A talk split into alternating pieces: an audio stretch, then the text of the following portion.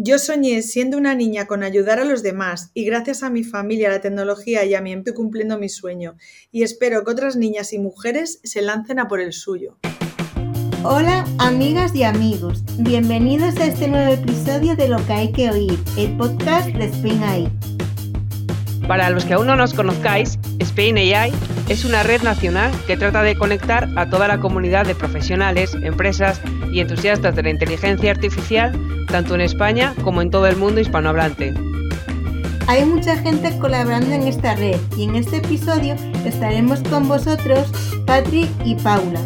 Os animamos a suscribiros al podcast para no perderos ningún episodio. Y recordad que también podéis consultar nuestra página spain-medioai.com o seguirnos en redes sociales. Nos podéis encontrar en Twitter, Meetup, LinkedIn, Facebook o YouTube como SpainAI. En este episodio vamos a entrevistar a Victoria Gómez. Hola Victoria, encantada de tenerte por aquí. Muchas gracias Patricia y Paula. Es un honor que hayáis contado conmigo para el podcast de hoy. Victoria es Sales Leader Data and AI de IBM para España, Portugal, Grecia e Israel desde hace algo más de un año, aunque antes desempeñó otros puestos de responsabilidad relacionados también con área en la misma compañía a nivel europeo. Estudió Ingeniería Industrial y cursó el máster en Electrónica y Robótica en la Politécnica de Madrid. Se especializó posteriormente en temas de management y liderazgo. También tiene una patente de un sistema especial de visión 3D en tiempo real desarrollado para su uso en drones, del que luego nos contará más.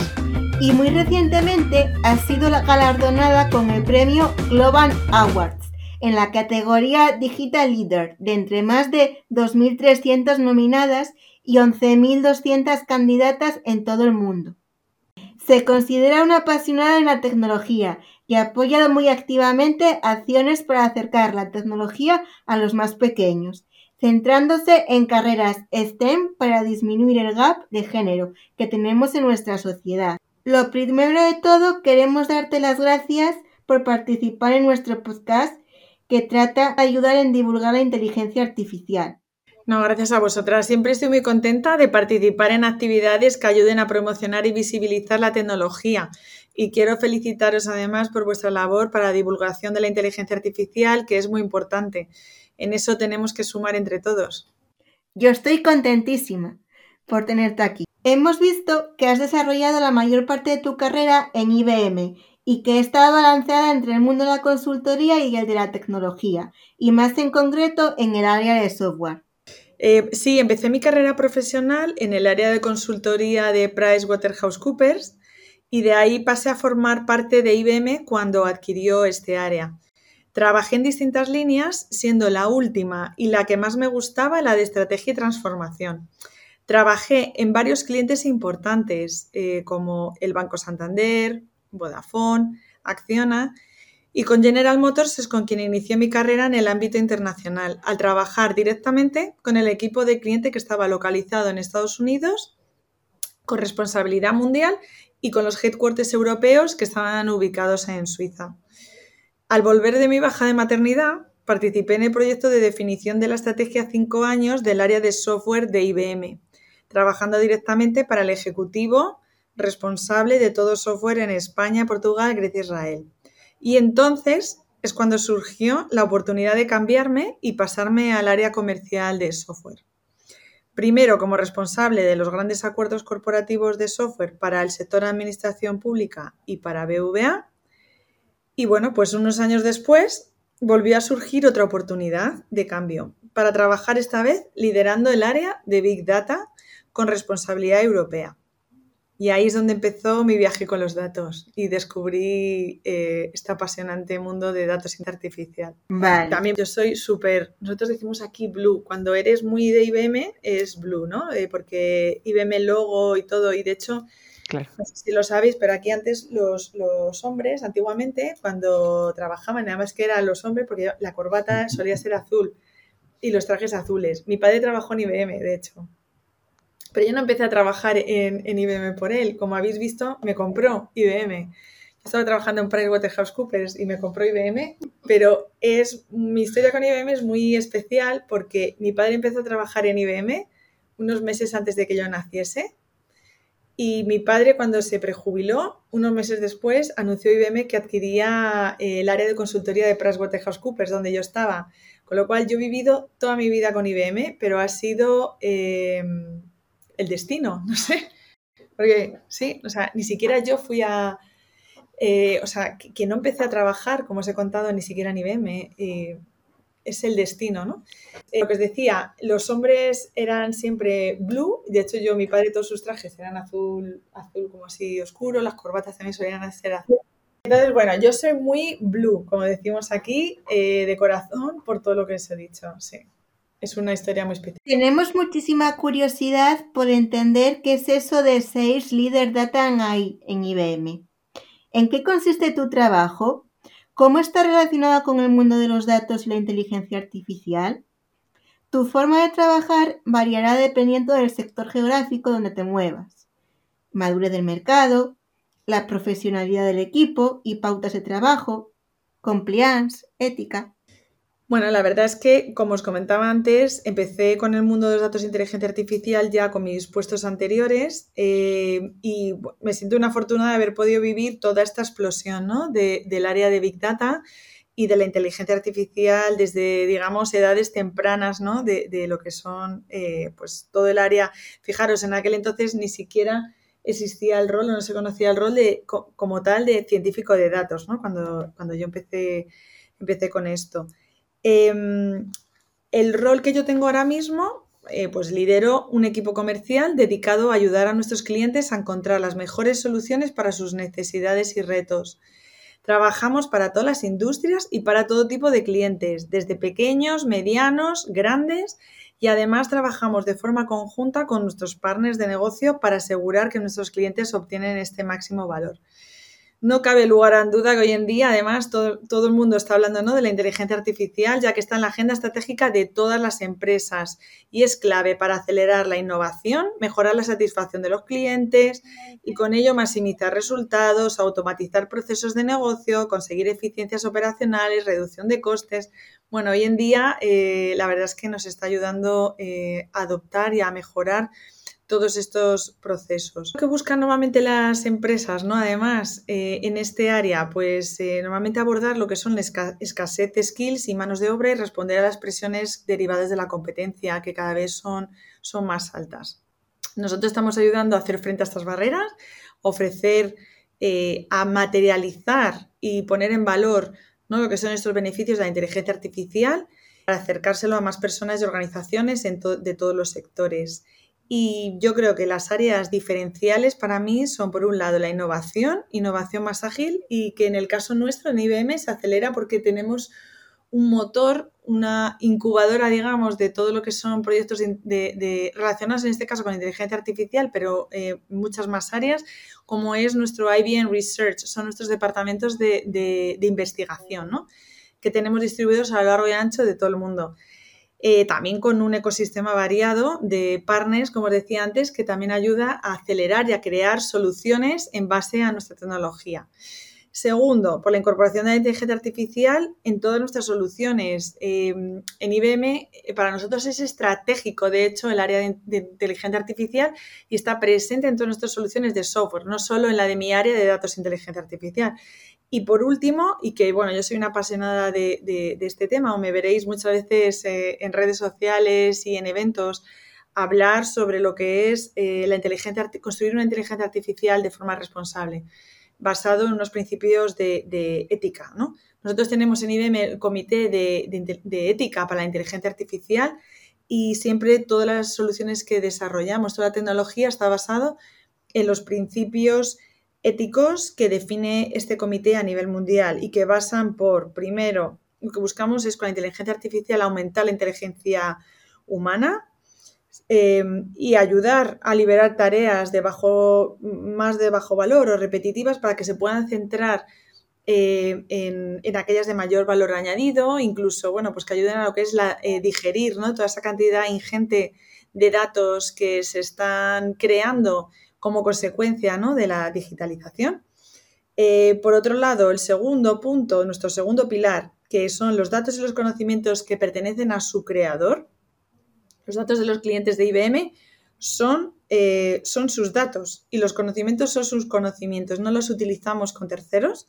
Y por último, el tercer punto, que es, eh, bueno, hay que crear una tecnología que sea transparente y explicable. Las empresas de tecnología deben de tener claro quién entrena sus sistemas de inteligencia artificial, qué datos han utilizado en entrenamiento y lo más importante, qué pasa las recomendaciones de sus algoritmos y ayudar a eliminar sus sesgos. ¿no? Esto es fundamental para eh, tratar de guardar también lo que son la imagen de la marca ¿no? de las empresas, empresas con las que trabajamos, que es uno de los puntos fundamentales a cuidar. Súper interesante, la verdad. y el tema de la patente también nos parece súper interesante. Tiene que ser todo un orgullo ser poseedora de una. En España estamos acostumbrados a que las patentes sean realizadas exclusivamente dentro del mundo académico e investigador. ¿En qué consiste tu patente? ¿Cómo se te ocurrió que el desarrollo que estabas realizando podía ser patentable? ¿Fue muy complicado obtener esa patente? ¿Requiere de mucho papeleo, burocracia, trámites? Pues a ver, son muchas preguntas en una. A tratar de responder eh, poco a poco. Empiezo por en qué consiste mi patente. Bueno, yo en mi último año de carrera eh, diseñé y construí un sistema de visión tridimensional con casamiento estereoscópico exacto para drones. En aquel entonces, fijaros, ni siquiera eh, no se sabía lo que era un dron. Hasta yo os confieso que lo busqué en el diccionario porque no era algo, ¿no? hoy en día hasta mi hijo cuando tenía, yo sé, era súper chiquitito, era capaz de, o sea, conocía perfectamente lo que era un dron y, que, ¿no? Eh, y hasta tenía uno para jugar con él en casa, ¿no? Pero cuando yo empecé con esta patente, en aquel entonces no era algo tan habitual, ¿no? Em, fue, un, fue un, trabajo, la verdad, muy gratificante, aunque, aunque, también fue duro, ya que no es lo mismo diseñar algo en un papel, ¿no? Despreciando tolerancias, despreciando lo que es la, vida real, el mundo real, eh, a tener que construirlo, soldarlo y asegurar que funciona todo de forma correcta. Este sistema se engloba dentro de lo que era un proyecto más amplio, que era crear un dron que volase de forma autónoma para poder supervisar líneas de alta tensión. Y en el proyecto trabajamos distintos equipos eh, coordinados. Había un equipo que lo que se encargaba era eh, de todo el área de control y automática del dron, o sea, el poder, eh, digamos, eh, el robot, ¿no? O sea, el, propio helicóptero, en este caso era, nuestro dron, ¿no? Era un, helicóptero de aeromodelismo. Eh, de, otros compañeros se encargaban de lo que era el procesamiento de la imagen mediante algoritmos. Y bueno, pues yo me encargué de lo que era la creación de una señal tridimensional especial, porque el gran reto que teníamos era que, bueno, que en este helicóptero de aeromodelismo, los ordenadores de aquel entonces no entraban, no cabían. Y aunque hubiesen cabido, no hubiese podido levantar el vuelo, ¿no? Con el peso, con, el peso que tenían entonces los ordenadores, ¿no? Por el gran tamaño y, el gran peso. Con lo cual, bueno, em, así es como llegamos a, montar, ¿no? Este, este dron. Em, cuando empecé a estudiar sobre estas señales de vídeo y sistemas existentes en aquellos años para crear las señales de 3D, vimos que no había ningún circuito que crease señales con ese casamiento estereoscópico exacto. ¿Qué es eso? Es que multiplexas eh, campos, el campo par y el impar de una imagen, que llevan las líneas pares e impares, para poder eh, generar una imagen que luego con el algoritmo sea procesada y sea capaz de saber exactamente cuáles son esas tres coordenadas, las tres coordenadas eh, que necesitas para un vuelo de un eh, vehículo autónomo eh, que esté en el aire, ¿no? Y tienen que ser exactamente ¿no? del mismo tipo. Y vimos que no existía eh, nada igual. Entonces, en mi caso fue realmente después de diseñar, después de pasar varios sustos y disgustos, porque en un principio, bueno, pues aquel circuito no funcionaba, hasta que, bueno, pues eh, conseguí que ya eh, funcionase y, porque claro, aquello no era solo diseñalo, sino que tenía, tenía que demostrar, ¿no? Que, era capaz de obtener esa señal tridimensional. Bueno, pues eh, en este caso fue la universidad la, que, la Escuela Superior de Ingenieros Industriales de Madrid, de, la Politécnica, de la Universidad Politécnica, quienes comenzaron estos trámites burocráticos. Ellos sí que están acostumbrados ¿no? a, hacer este tipo de trámites con otras, bueno, con patentes, ¿no? pero sí que es cierto que tardamos años en conseguir la adjudicación de la patente. Desde que terminé el circuito hasta que obtuve la patente, pasaron ocho años, fijaros. O sea, no es algo, eh, no sé. Eh, yo la primera vez que me enfrento a un proceso de este tipo y, no lo conocía y bueno, me llamó la atención eh, la cantidad de tiempo que, que llevó.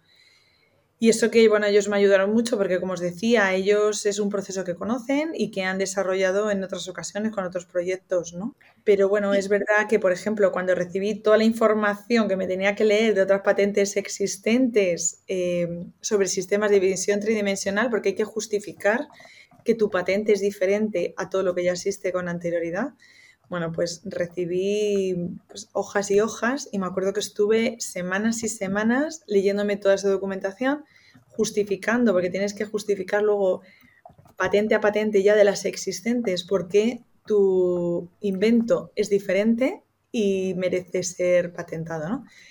Bueno, pues entre ese trabajo que era como más manual y más arduo, más procedimientos burocráticos varios, el, fin, el resultado final es que ocho años después conseguí la patente.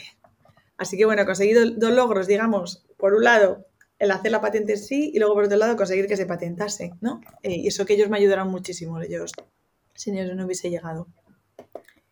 Y una pregunta, después de todo el trayecto, ¿no? En el desierto de hasta que conseguir la patente, em, ¿te animarías a hacer otra ahora eh, dentro de IBM?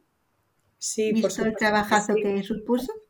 Sí, por supuesto que sí. Lo que pasa es que, ¿verdad? Y, de hecho, a ver, eh, esto es una de las cosas que a mí más me enorgullecen, ¿no? De, IBM. Em, nosotros contamos, como os decía, con nuestro equipo de, o sea, tenemos un departamento específico encargado de, de innovación, IBM Research, ¿no?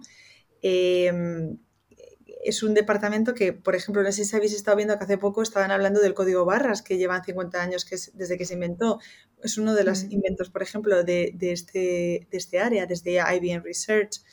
Es un departamento que tiene más de 77 años de existencia. Em, nuestros investigadores han sido galardonados con seis premios Nobel, eh, cuatro de los cuales han sido a gente europea. Eh, seis, contamos con seis, eh, hemos contado con seis premios Turing y más premios de reconocimiento a nivel mundial. Y mm, bueno, para mí es uno de los orgullos y por los que me siento más orgullosa de trabajar en IBM, ¿no?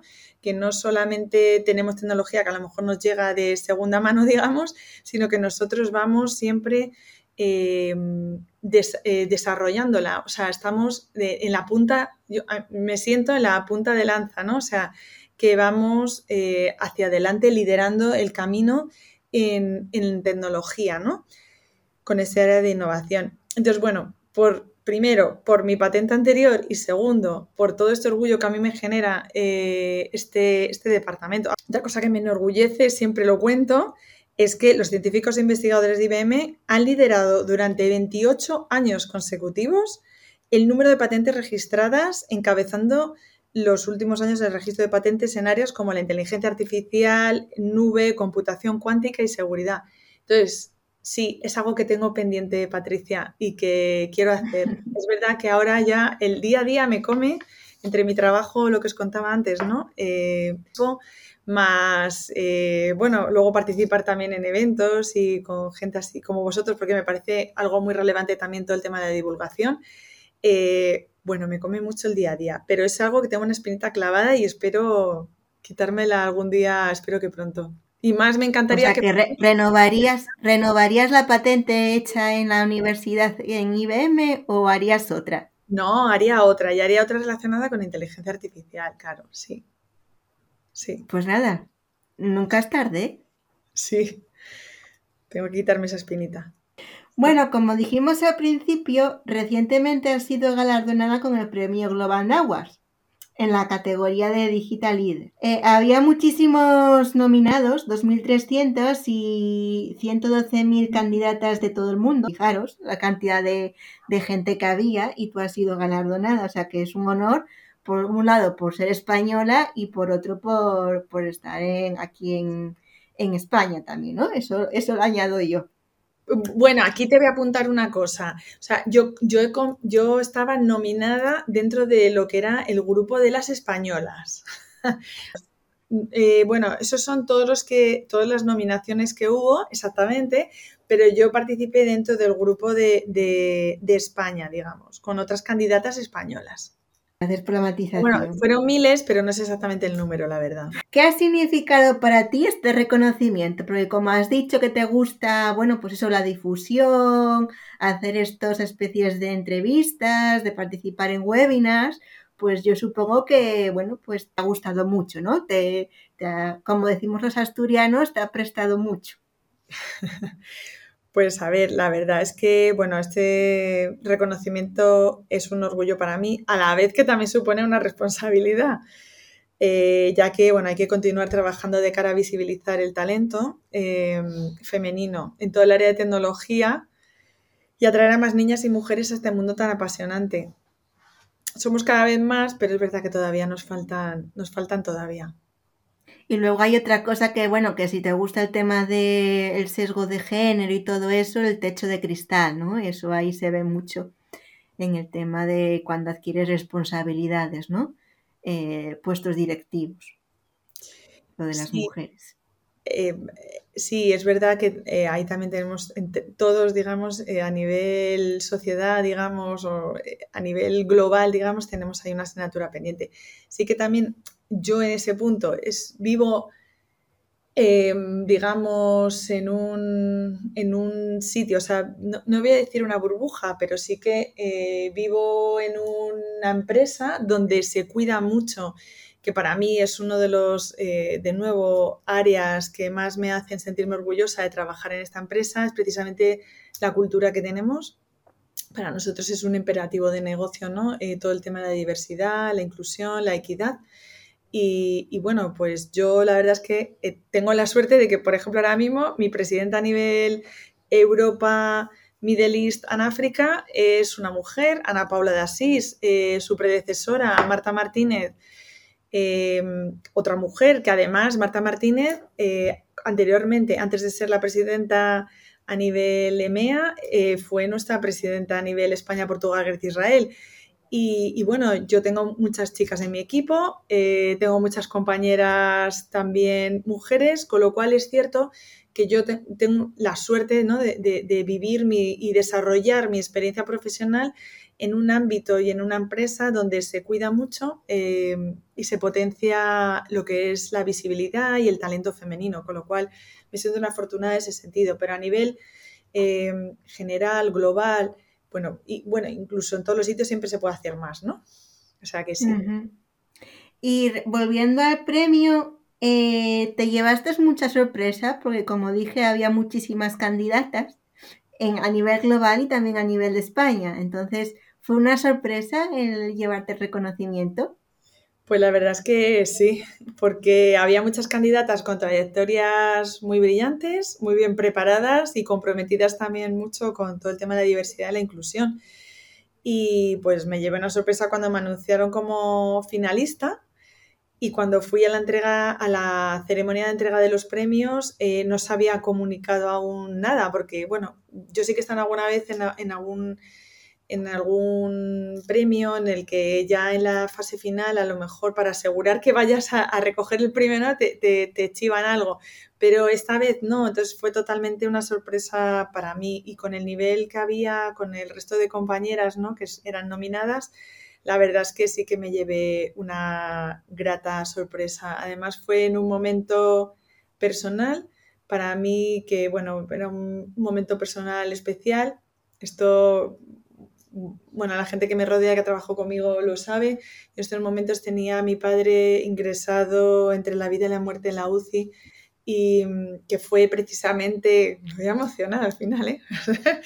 fue precisamente eh, gracias a él en gran medida en el que estoy en este área ¿no? de, tecnología. Entonces, bueno, fue para mí aún más especial ¿no? recibir este reconocimiento porque, bueno, fue en un momento en el que eh, yo necesitaba más cariño y más apoyo, más fuerza y este premio, bueno, pues supuso para mí además un impulso, una alegría y además lo primero que hice fue en cuanto me anunciaron que había sido ganadora en la gala, bueno, pues irme corriendo a contárselo a mi padre y eso que, bueno, en aquel entonces mi padre estaba en coma inducido y no, no sé bien si llegó a oírme en ese momento o no, pero bueno, yo se lo conté porque pensé que podía también ayudarle, ser otro chute de energía para él, para salir adelante en esos momentos, ¿no? Y bueno, tengo que decir, ya por si acaso ya eh, comento que, bueno, mi padre, gracias a Dios, afortunadamente después de 35 días en la UCI, 50 días en el hospital ingresado muy grave, lo superó. Y bueno, esa es una de las cosas en las que yo creo que, se lo digo siempre a mi equipo, ¿no? Tenemos que tener un objetivo en la vida para salir hacia adelante y hacer cosas increíbles. Y, y, bueno, para mí mi padre ha sido quien me ha ayudado en este camino y a hacer cosas increíbles como por ejemplo la patente que os contaba antes con su inspiración y su apoyo día a día y ejemplo desde pequeña y enseñándome que no existía, que la tecnología no tiene género. Mm. Sí, sí. Y bueno, visto esto, ¿cuál es el nuevo reto que te planteas? Pues la verdad es que soy bastante inquieta en el sentido de estar buscando siempre ¿no? un, siguiente, un siguiente reto, ¿no? Pero como os decía, creo que es importante siempre tener algo que nos ilusione y que nos haga crecer aún más, ¿no? Eh, cuando creemos que hemos llegado a un punto, yo creo que siempre hay que buscar el siguiente porque se puede crecer y se puede crecer aún más. Entonces, bueno, tengo algunas cosas ahora mismo que me rondan la cabeza, un par de cosas, pero lo que pasa es que estoy en procesos iniciales, entonces aún no puedo contaros más. Em, sí que os diré que está relacionados con el mundo de la tecnología, evidentemente, y el de la visibilización del talento de las mujeres. Eh, por ahí lo dejo por ahí lo dejo por ahora. Ya os mantendré informadas cuando pueda contaros más. Pues eso, o sea, todo lo que sea visibilizar a las mujeres, aquí somos pocas en Spin ahí y te podemos ayudar en ese aspecto, cuenta con, cuenta con nosotras. Vale, muchas gracias. Igual tenemos que apoyar entre todas. Eso es. Nada, y por último también nos gustaría que nos hablaras de esa pasión que tienes por la tecnología. ¿De dónde te viene? Sí, bueno, ya os he anticipado un poco antes, ¿no? Eh, he tenido la suerte de nacer en el seno de una familia de apasionados por la tecnología. Desde mi padre, como os contaba, pero también mi abuelo, mis tíos, ingenieros. Siempre he crecido desde muy chiquitita rodeada de circuitos electrónicos y de soldadores. Eh, de hecho, bueno, yo jugaba, he aprendido a soldar desde, desde muy pequeñita, sí, eh, y hacer circuitos, y a ver cómo ¿no? Eh, funcionan las cosas. He tenido la suerte de que he aprendido muchas veces la tecnología más que, bueno, por los libros también y por las clases, ¿no? Evidentemente, pero tocándola, ¿no? que para mí es, yo creo, cuando tocas la tecnología, cuando tocas las cosas, eh, las aprendes, yo creo, las interiorizas más, ¿no? Y las aprendes mejor, te llegan más. Y yo creo que hasta las disfrutas más.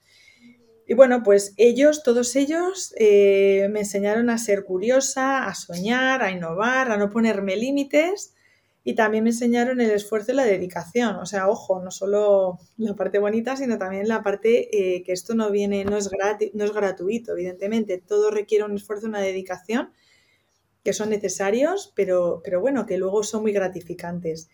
Y les tengo también que agradecer, como os decía, que me enseñaron que la tecnología no tiene género, ¿no? Que yo era, o sea, os he dicho, todos eran abuelo, padre, tíos, hombres, y a mí me han enseñado a que eso no, tenía género, ¿no? que eso no tenía ni que pararme ni que, ni que era ningún tipo de condicionante.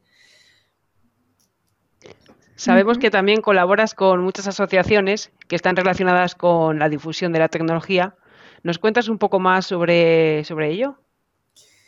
Eh, sí, bueno, eh, como os comentaba, creo que esto es una labor de todos, ¿no? La divulgación y también el atraer y acercar la tecnología mm, más a, niños y niñas, ¿no? He sido y soy voluntaria de varias iniciativas, de varios programas en IBM. Como os digo, tengo la suerte que aquí además a mano, bueno, pues tengo eh, una cultura de empresa y una serie de programas e iniciativas, ¿no? Que también me facilitan un poco eh, el poder hacer este tipo de cosas ¿no? y compaginarlas con mi trabajo, que a lo mejor no tengo que estar buscando fuera o, buscando iniciativas fuera, sino que ya muchas me las ponen, digamos, en bandeja, porque son programas que hay de IBM y simplemente me tengo que ofrecer voluntaria. Y ya está, me lo hacen mucho más fácil, ¿no? Entonces, por un lado, he participado y participo en iniciativas que, como os decía, acercan la tecnología a niños y niñas y también soy mentora de mujeres, por ejemplo, en la Universidad Central de Florida con otro programa de IBM. Anteriormente he sido también mentora eh, de mujeres con el programa de IBM Mentoring Hub, además programa de mentorización hacia mujeres fuera de IBM. O sea, no os estoy hablando, todo esto que os comento son programas, eh, también los hay internos, pero estos que os comento son programas hacia afuera, ¿no? Hacia el mundo eh, externo ¿no? de IBM. La verdad es que es fácil aportar de vuelta a la sociedad, ¿no? Cuando tu empresa es la primera que se marca estos objetivos.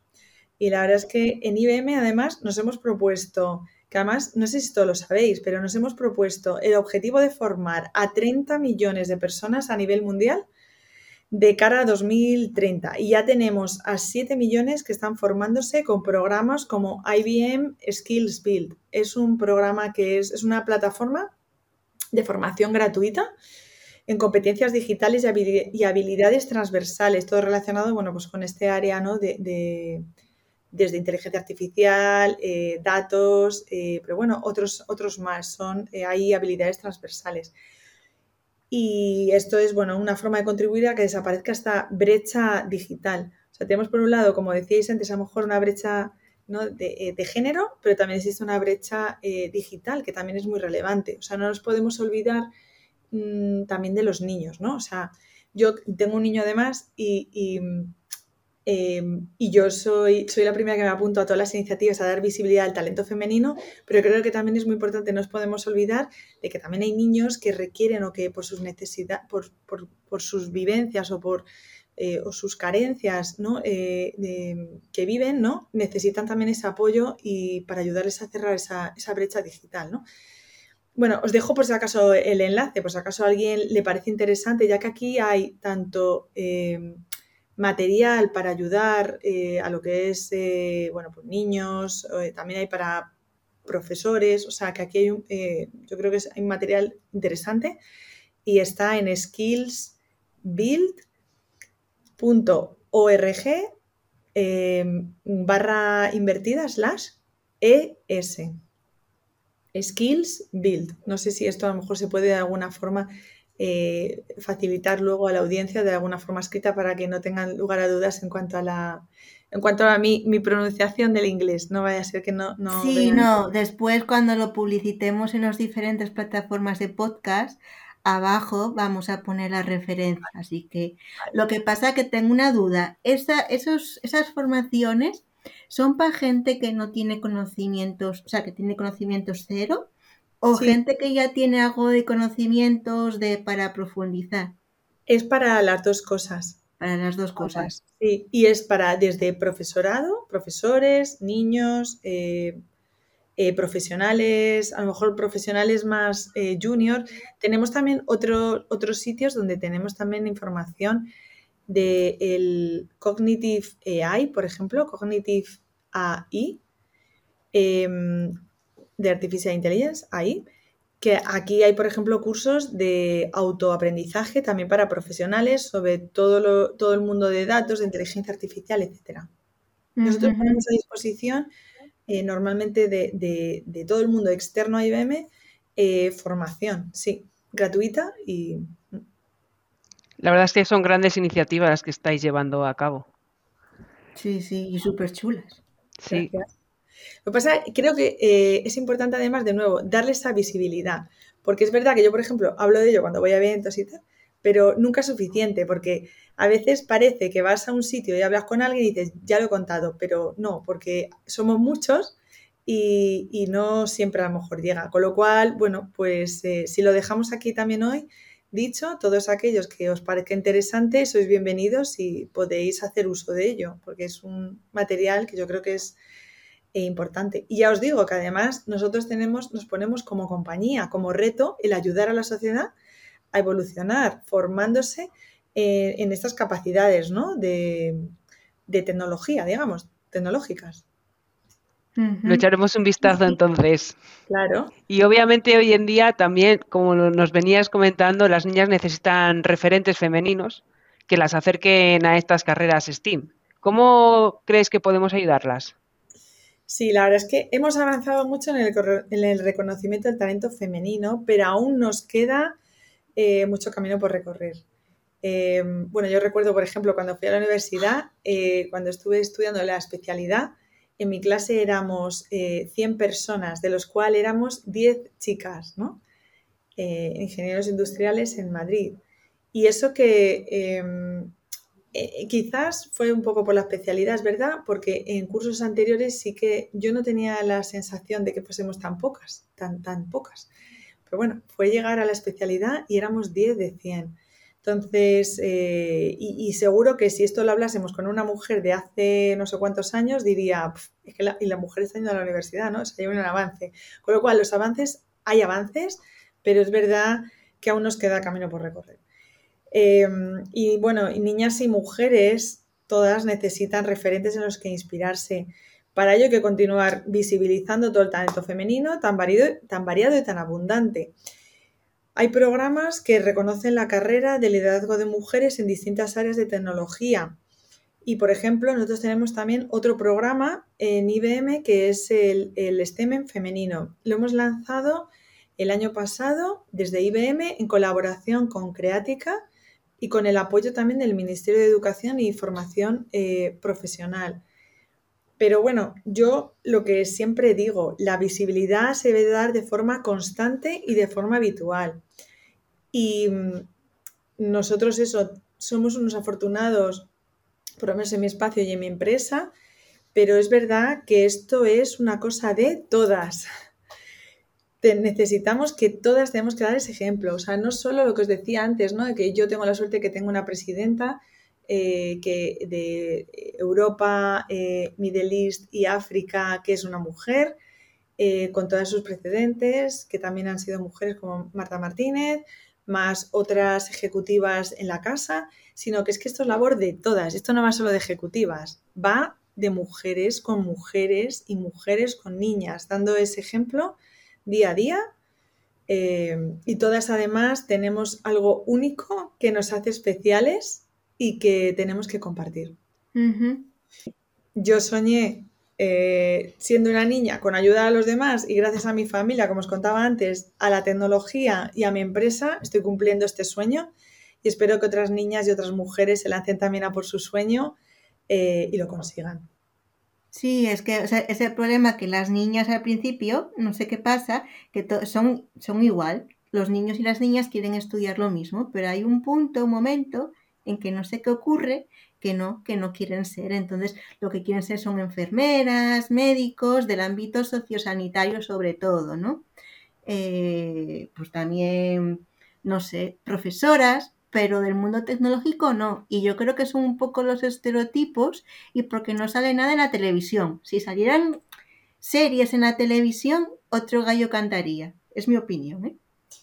Bueno, lo de las... Eh, todo en conjunto, estoy de acuerdo contigo en una cosa que yo lo, he comentado en distintos foros, ¿no? Y es que eh, necesitamos hacer y enseñar que la tecnología es divertida, es atractiva y también has mencionado otra cosa muy importante que he oído en distintos sitios, ¿no?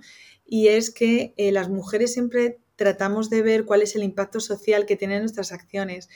Y es que la tecnología también lo tiene. O sea, la tecnología salva vidas. Salva vidas igual, de, una forma distinta, pero igual que están salvando, eh, bueno, médicos, enfermeros, la tecnología también puede ayudar a salvar vidas, a hacer una vida mejor, a facilitar eh, pues bueno, procesos con, gente con distintas situaciones, a lo mejor con enfermedades, otro tipo de situaciones, ¿no? Con lo cual es importante lo que tú estás diciendo, visibilizar también cuál puede ser el fin de la, de la tecnología y que no es solo me creo un asistente virtual que me va a responder una pregunta o la inteligencia artificial me va a ayudar a optimizar un proceso de fabricación o me va a optimizar a mejorar mis costes de producción. Es que también nos ayuda a tener una sociedad mejor, donde ayuda a prevenir a lo mejor enfermedades, bueno, una serie de cosas, cuál es su impacto social, digamos. Tenemos que remar todas, todas a una. Primero de todo, enseñar que es divertida. Y eso es otra de las cosas que yo también siempre que participo en foros o incluso en mis redes sociales, intento hacer ver, yo es que me lo pasé muy bien, lo digo en serio. Yo, a mí me apasiona y yo, bueno, me lo paso pipa, ¿no? Eh, hablando y trabajando con, temas de tecnología. Y, y, de verdad que es que puede ser divertido, apasionante y, y eso. Y además crea tener un impacto en la sociedad, hacerla mejor. Vale, pues ¿cómo ves el futuro de la inteligencia artificial? La inteligencia artificial necesita no solo de eh, evolución en lo que es las capacidades del software, de las soluciones, sino también necesita que vaya aparejado, que vaya acompañado por lo que es el desarrollo de, hardware. Eh, yo lo que veo es que el futuro será una combinación de la computación clásica junto con computación cuántica. Y esto ya además es una realidad. Acabamos de anunciar el sexto centro de computación cuántica de IBM en el mundo, que incluye el IBM Quantum System One con la, con la Fundación Iker Basque y que va a estar en España en San Sebastián. Con lo cual, bueno, eh, el futuro de la inteligencia artificial con la computación cuántica ya está aquí, de hecho lo vamos a tener en, nuestro país, ¿no? Es de nuevo un motivo más de orgullo y esto nos va a ayudar para, junto con la computación eh, clásica, eh, nos ayudará a resolver algunas, eh, pues a descubrir nuevos materiales, a descubrir nuevos fármacos, lo cual, bueno, nos esperan unos años de emoción dentro del área de inteligencia artificial. Hacerla mejor. Vale, pues ya estamos terminando la entrevista, Vicky, o sea que... Y ahora empezamos, eh, bueno, pues eh, diciendo que como siempre pedimos a nuestro anterior invitado que haga una pregunta y en este caso el anterior invitado fue Joaquín Amat y preguntó lo siguiente. Eh, si el siguiente invitado o invitada es Data Science, ¿qué opinas sobre cómo está avanzando o evolucionando las políticas de protección de datos? ¿Cree que complica el trabajo como Data Science?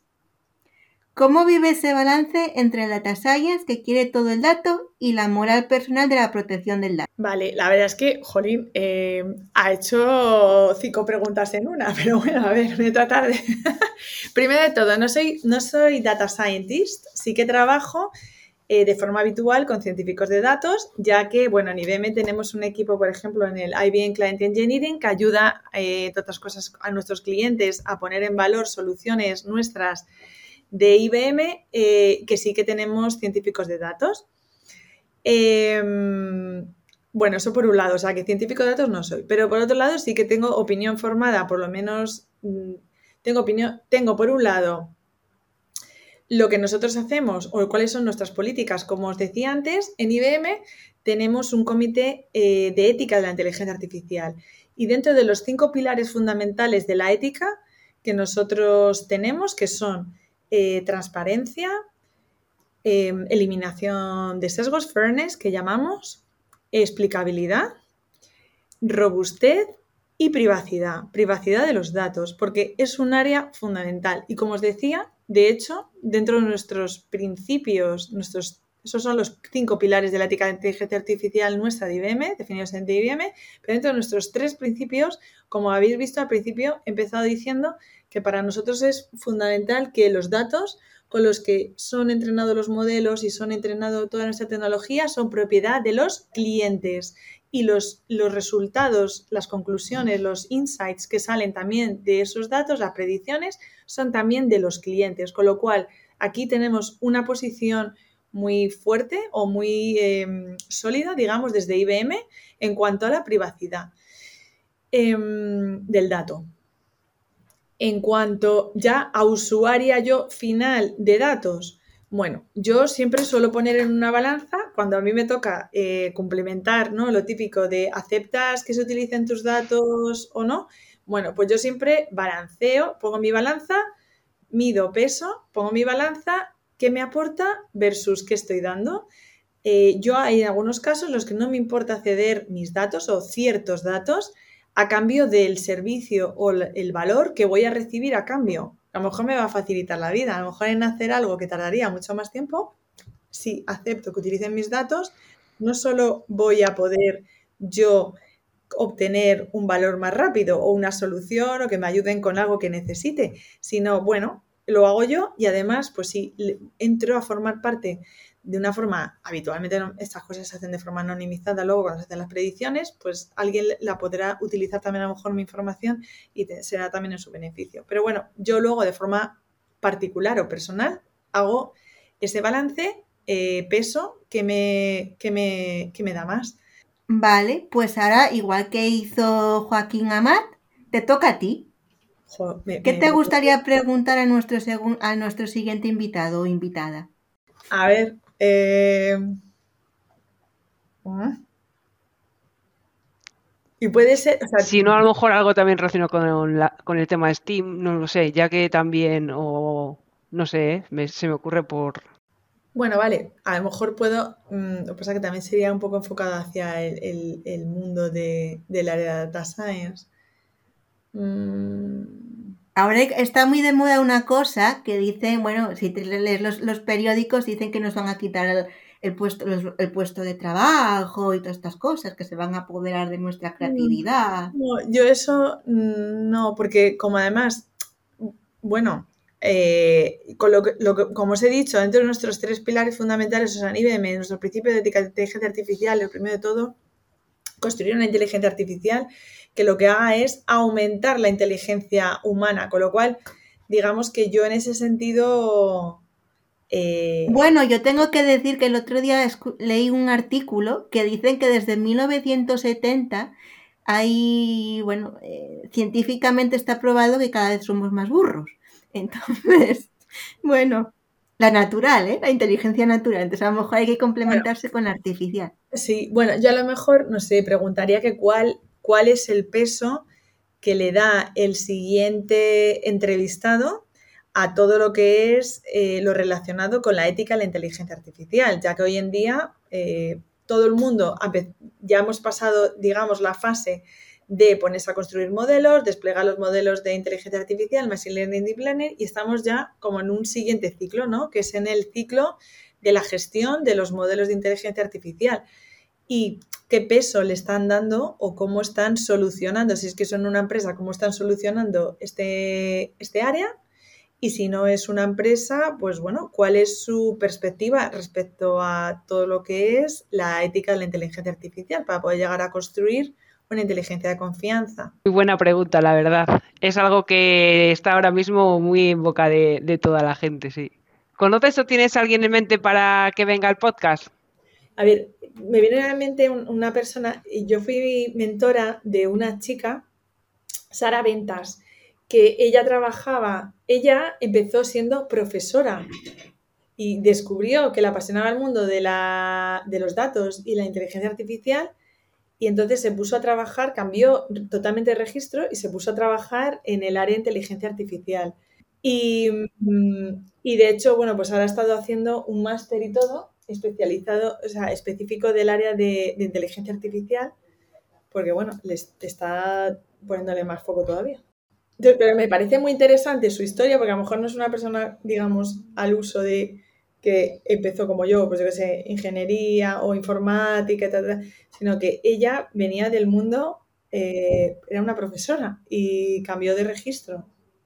Descubrió que le gustaba esto. Entonces, para mí también la pongo muchas veces de ejemplo eh, del, eh, cuando algo se quiere y se tiene pasión por algo, ¿no? Eh, lo haces. Y da igual. Hay que perseguir el sueño, ¿no? Eso es, sí, justo por lo de los sueños que hablábamos antes, ¿no? Que es tener pasión por algo, hacer que ocurra. Vale, en esta sección te vamos a pedir que contestes rápido y sin darle muchas vueltas a una serie de preguntas. ¿Estás preparada? Ahora, ya. ¿Qué canción te pone las pilas? Uf, muchas. es que, a ver, em, em, música bastante cañera, eh, no sé, a ver, ahora. Bueno, Después de, la, después de Semana Santa me estoy poniendo la de Jerusalén, que es un poco... Y luego el otro día estuve viendo un documental sobre eh, George Michael y me estaba poniendo la de Too Funky. ¿Y cuál es la última película o serie que te ha enganchado? La de, bueno, Murders in the Building, de... Sí, la de la que actuaba la, la chica de... Elena Gómez. Esa. Está muy chula, sí, yo también la he visto. ¿A qué jugabas cuando eras pequeña? Bueno, creo que lo dijiste al principio. Bueno, jugaba con circuitos, a montar circuitos de electrónica con los soldadores y también hacía, me hacía eh, letras o como joyas con el, con el estaño, con el soldador. Y me gustaba mucho jugar a la goma. ¿Android o iPhone? iPhone. Si pudieras viajar en el tiempo, ¿a qué época querrías ir o quién querrías conocer?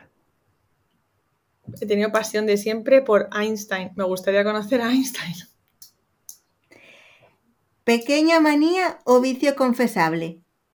Bueno, pues vicio confesable el chocolate. ¿Qué superpoder te gustaría tener? El de teletransportarme. Completa la frase. Si tuviera más tiempo.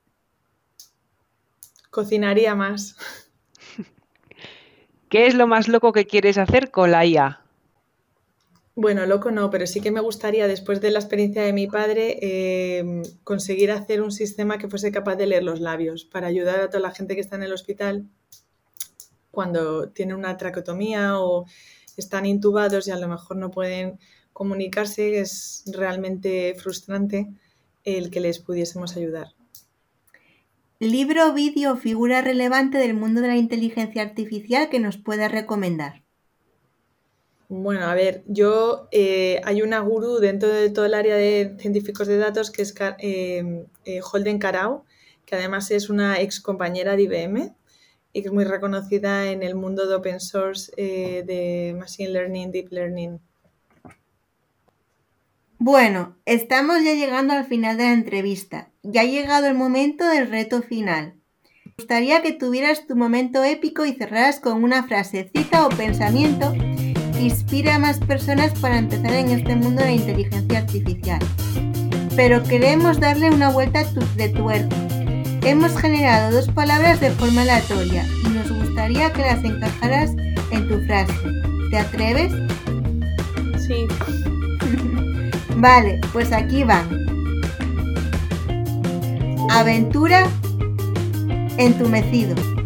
Pues eh, no hay nada mejor que para desentumecer desentumecerse, espera, repito, eh, no hay nada mejor que para eh, desentumecerse, emprender una nueva aventura y siempre que sea apasionante eh, y a ser posible relacionada con la inteligencia artificial. Con este gran reto superado, cerramos la entrevista. Ha sido un placer tenerte hoy con nosotros en el podcast. Victoria, muchas gracias. Pues muchísimas gracias. Gracias. Agradecemos a todos los que estáis escuchando y siguiendo. Esperamos que hayáis disfrutado y que sepáis que el próximo mes volvemos con nuevo episodio. Os animamos a suscribiros al podcast para no perderos ninguno y recordad que también podéis consultar nuestra página spain-medioai.com o seguirnos en Twitter, Meetup, LinkedIn, Facebook o YouTube y nos podréis encontrar como SpainAI. ¡Hasta pronto amigos!